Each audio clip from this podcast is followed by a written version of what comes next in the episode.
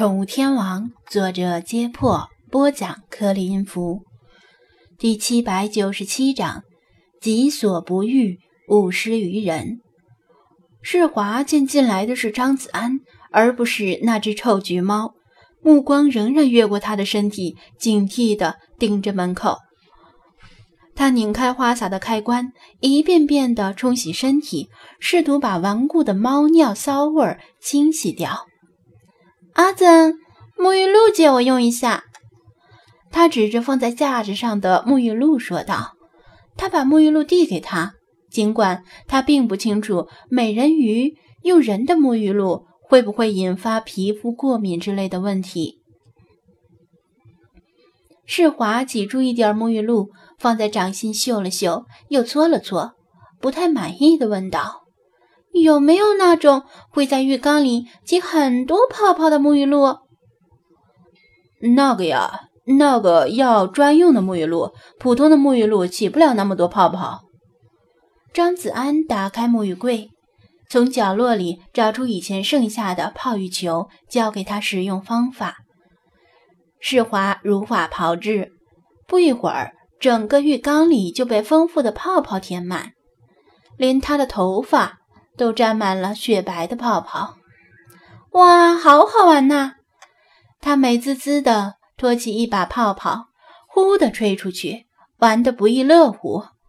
张子安拿着拖把将地上的水渍擦干，否则往外一走，满屋子都是带水的脚印儿。另外，他也很心疼水费，现在基本上每天要换一浴缸的水，有时候甚至要换。两缸，他叹息道：“你们两个可真能折腾，迟早有一天得把这房子打塌了。”是他先招惹我的。世华双手叉腰，很不服气的挺胸说道：“我是和平主义者，如果不是胖橘猫先招惹我，我才懒得理他呢。”可是你总是口口声声的叫他胖橘猫。他当然要生气了，张子安反问道：“难道你喜欢被叫做臭咸鱼？”阿珍，你想打架吗？他杏眼圆睁，怒目而视。张子安淡定的笑道：“你看，你被叫臭咸鱼就很生气，那么他被叫胖橘猫也有权利生气吧？可可他就是胖橘猫嘛，凭什么不能叫？”他依然不服气。那你闻闻自己是不是很臭？张子安一问代答。又凭什么不能叫你臭咸鱼呢？不用闻，世华就知道自己身上的味道很难闻。但这是猫砂带来的尿骚味，并不是它本身的味道。我根本不臭，这不是我的味道。他语气激烈的反驳。张子安模仿他的语气：“可菲娜也不是很胖呀。再说，它也不是橘猫，它的毛发明明是金色的，是一只原始埃及猫。难道你分不清橘色和金色？反正差不多嘛。”他的气势消失了大半。他的身体虽然像个风华正茂的青春少女，但心智只是个顽皮的孩子。小孩子总喜欢给别人起外号，若是善意的外号也就罢了，但往往是根据别人生理或者是心理上的缺点而起的侮辱性外号，却浑然不顾外号可能给对方的心灵造成的创伤，令对方记恨在心，甚至在多年之后仍然不能忘怀。张子安谆谆说道：“中国有句古话，勿谓言之不预也。”他马上接话茬：“谁跟你说的？”他哑然问道。“那个叫小雪的女人来直播时，我听你说的。我的耳朵可是很灵的。”他调皮的甩着墨绿色的卷发，把泡沫甩得四下飞溅。张子安干咳一声：“嗨，呃，其实并不是。那就是穷则搁置争议，达则自古以来。”他又接话茬道：“都不是，是己所不欲，勿施于人。张子安本想装个逼，没想到被他接话茬接得如此狼狈不堪，心说这家伙的耳朵也太灵了，他在楼下说话都能被他听得清清楚楚，还能不能让人好好装逼了？这是什么意思？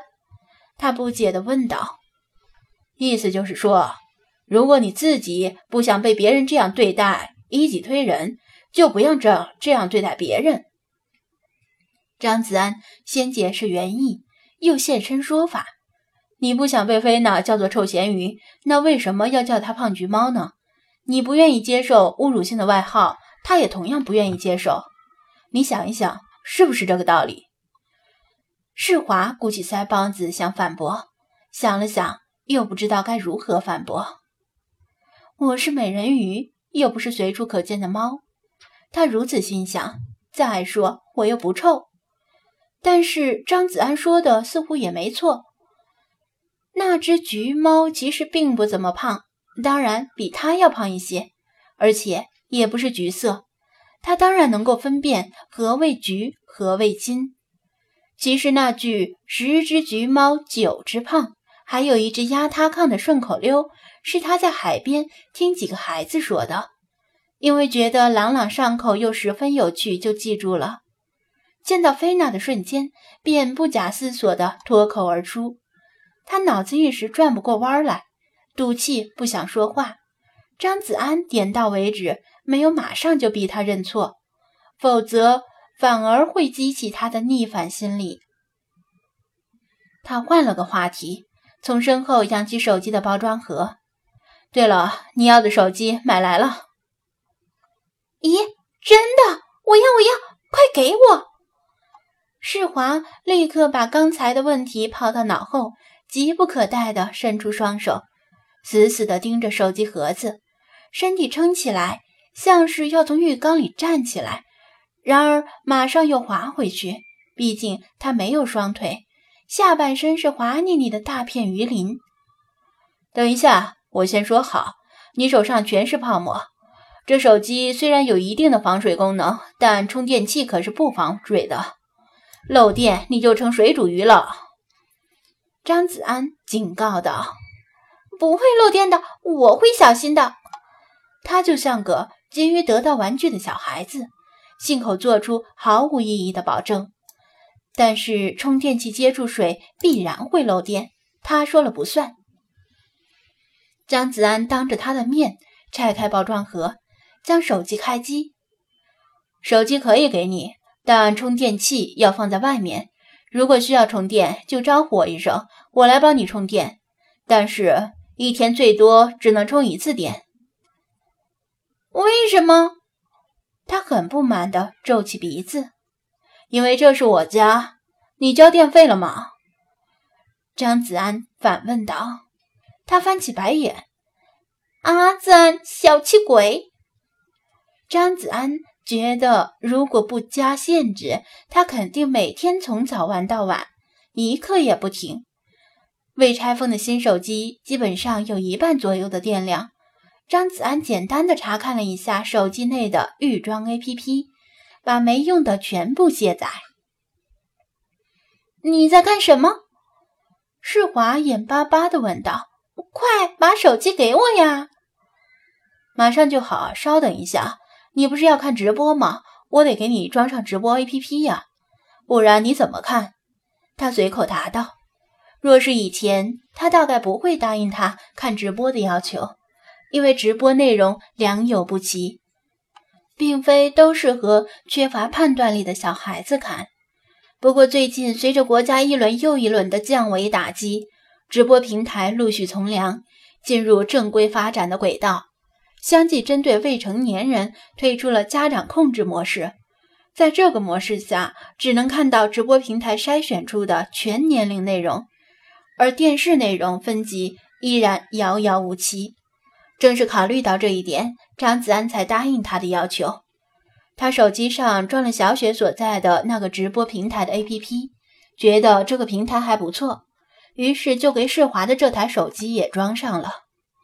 好了，给你。弄好之后，他把手机递给他。哇，我有手机了！我有手机了！世华高兴的手舞足蹈，很小心的捧着手机。对了，那只胖橘猫有没有手机？他眨着晶亮的眼睛问道。张子安如实答道：“没有。”谢谢，太好了！那只胖橘猫整天在我面前炫耀它的钻戒，这一下我也有它没有的东西啦！他喜不自胜，再次望向洗手间门口，像是盼望菲娜再次出现，可以让他好好炫耀一样。他知道菲娜在这间店铺里的地位非比寻常，似乎处处受到优待，这下终于可以胜过他了。张子安看着时间不早了，估计午饭的便当该送来了，便想想下楼去吃饭。等一下。他的衣襟被从后揪住，回头一看，世华指缝间的泡沫都沾到了他的衣襟上。还有什么事儿？他问道。这个手机怎么用呢？他愁眉苦脸地盯着手机。他只从电视上和窗外的行人那里见过别人使用手机的样子，从没有亲手操作过。面对一个个模样迥异的图标，不知道该怎么办。像是老虎吃刺猬，无从下口。